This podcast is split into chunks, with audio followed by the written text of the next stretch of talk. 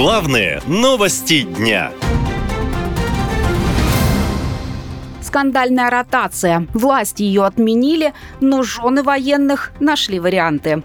Уже который месяц подряд родственники мобилизованных буквально каждый день просят власти провести ротацию. Они массово записывают видеообращения и жалуются на большие потери. Близкие родственники полка 1234 2 батальона воинской части 29660 Республики Татарстан. Умоляем помочь и спасти наш татарстанский батальон. Второй год наши бойцы выполняли тероборону на Сватовском направлении. На сегодняшний день большая часть батальона находится на штурме. Остальная часть ждут отправки со дня на день. Они несут колоссальные потери. Каждую минуту приходит сообщение о раненых и погибших. Вначале, по их словам, надежды были на новую волну мобилизации, после которой резервисты должны были заменить тех, кого призвали в сентябре прошлого года. Но пока новую волну не объявляют, поскольку скоро президентские выборы, а тема мобилизации негативно воспринимается в обществе. Поэтому родственники мобилизованных нашли другой вариант. Они призывают отправить на фронт силовиков и мигрантов для ротации. Матери и жены военных массово пишут письма письма депутатам Госдумы. Те с ответом пока не спешат, но облавы на мигрантов по всей стране проходят с завидной регулярностью. Недавно во Владимирской области, где работает много иностранцев, из-за рейда сотрудников военкомата жители на несколько дней остались без хлеба. А глава следкома Александр Бастрыкин вообще предложил лишать гражданства тех, кто откажется воевать.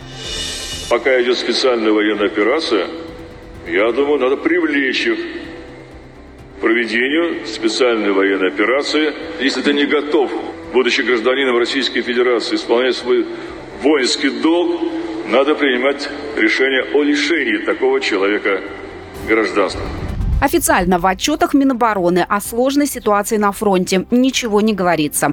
Наоборот, власти ДНР отчитываются продвижение российской армии по всем участкам на Востоке. Вот только ситуация в реальности совсем другая. О больших потерях пишут военкоры. По их словам, самая сложная ситуация сейчас на Авдеевском направлении. А родственники мобилизованных уверены, что Минобороны скрывают потери. Вдова военного рассказала, что ее муж погиб в Донецкой области. Об этом рассказал его сослуживец, но тело ей так и не передали.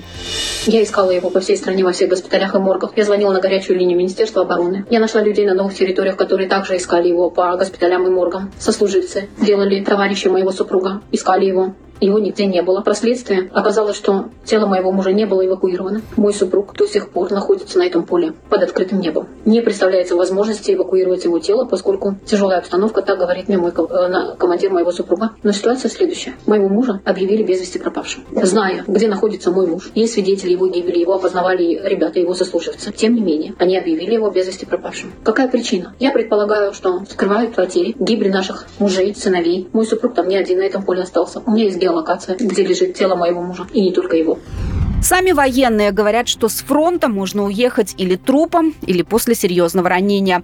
Уже сейчас в России большое количество ветеранов СВО, у которых ампутированы конечности, говорит замминистра труда и соцзащиты Алексей Вовченко признаны инвалидов с ампутацией конечностей порядка 54 процентов от всех освидетельствованных. То есть э, это действительно такая яркая проблема. Вот, э, это много. У нас э, так среди гражданских инвалидов такого процента с ампутацией, конечно же, нет. Здесь, конечно, это молодой возраст и такой большой процент. Причем э, по верхним конечностям доля составляет около 20%. Это также беспрецедентно высокая доля среди ампутации конечностей. Вот. И, ну и 80% соответственно это нижняя конечность. Власти продолжают уверять, что новая волна мобилизации не нужна, а военкоматы продолжают массово рассылать повестки для уточнения данных, после которых часто резервист уже не возвращается домой, рассказывают адвокаты. Да и мигрантам становится небезопасно находиться в России, поэтому многие уезжают в другие страны, что уже спровоцировало серьезный дефицит рабочих кадров. Что касается силовиков, то вряд ли их будут призывать, уверены военные обозреватели. Кому-то же нужно разгонять акции протеста в случае, например, объявления массовой мобилизации и волны недовольства в обществе. Наша лента. Веселим, сообщаем, удивляем.